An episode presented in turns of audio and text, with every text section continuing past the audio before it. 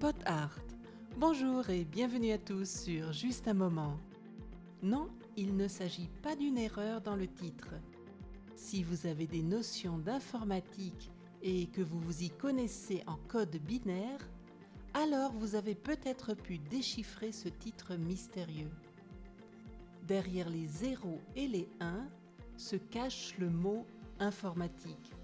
Et c'est aussi le thème de cet épisode j'ai pu m'entretenir avec mon oncle Philippe qui a travaillé justement dans l'informatique.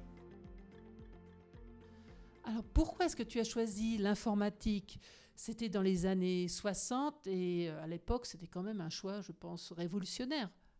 Oui, à ce moment-là, bon, c'était les jeunes, euh, on se tournait vers des techniques nouvelles. Alors j'ai commencé ma vie professionnelle comme dessinateur après des études euh, de quelques années. Et ensuite, donc, euh, dans les années 60, on parlait beaucoup d'informatique, mais il n'y avait pas très peu de formation. Donc, euh, j'ai suivi une petite formation de quelques mois pour me donner des notions d'informatique. Et après, j'ai fait, j'ai vu des annonces qui paraissaient, beaucoup d'annonces qui paraissaient dans les journaux où on cherchait des jeunes qui voulaient être informaticiens. Donc, les entreprises formaient ces jeunes pour devenir euh, des programmeurs, pupitreurs ou d'autres euh, différentes formes de professions dans l'informatique. Ça veut dire que les entreprises engageaient des jeunes qui étaient à peine formés?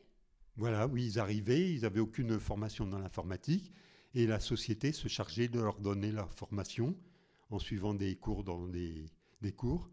Et donc, euh, ils pouvaient se former, monter les échelons et arriver toujours un peu plus haut, quoi. Donc euh, il y avait déjà quelques informaticiens qui étaient déjà euh, très qualifiés.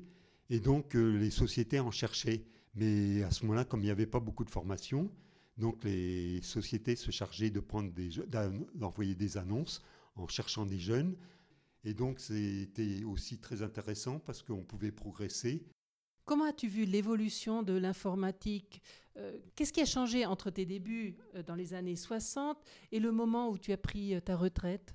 À ce moment-là, les ordinateurs tournaient dans des salles assez vastes. Donc, euh, il y avait différents composants l'ordinateur, les unités de disque, les unités de bande magnétique et les lecteurs de cartes. Et aujourd'hui, tout est regroupé dans un micro-ordinateur qui assure les mêmes fonctions.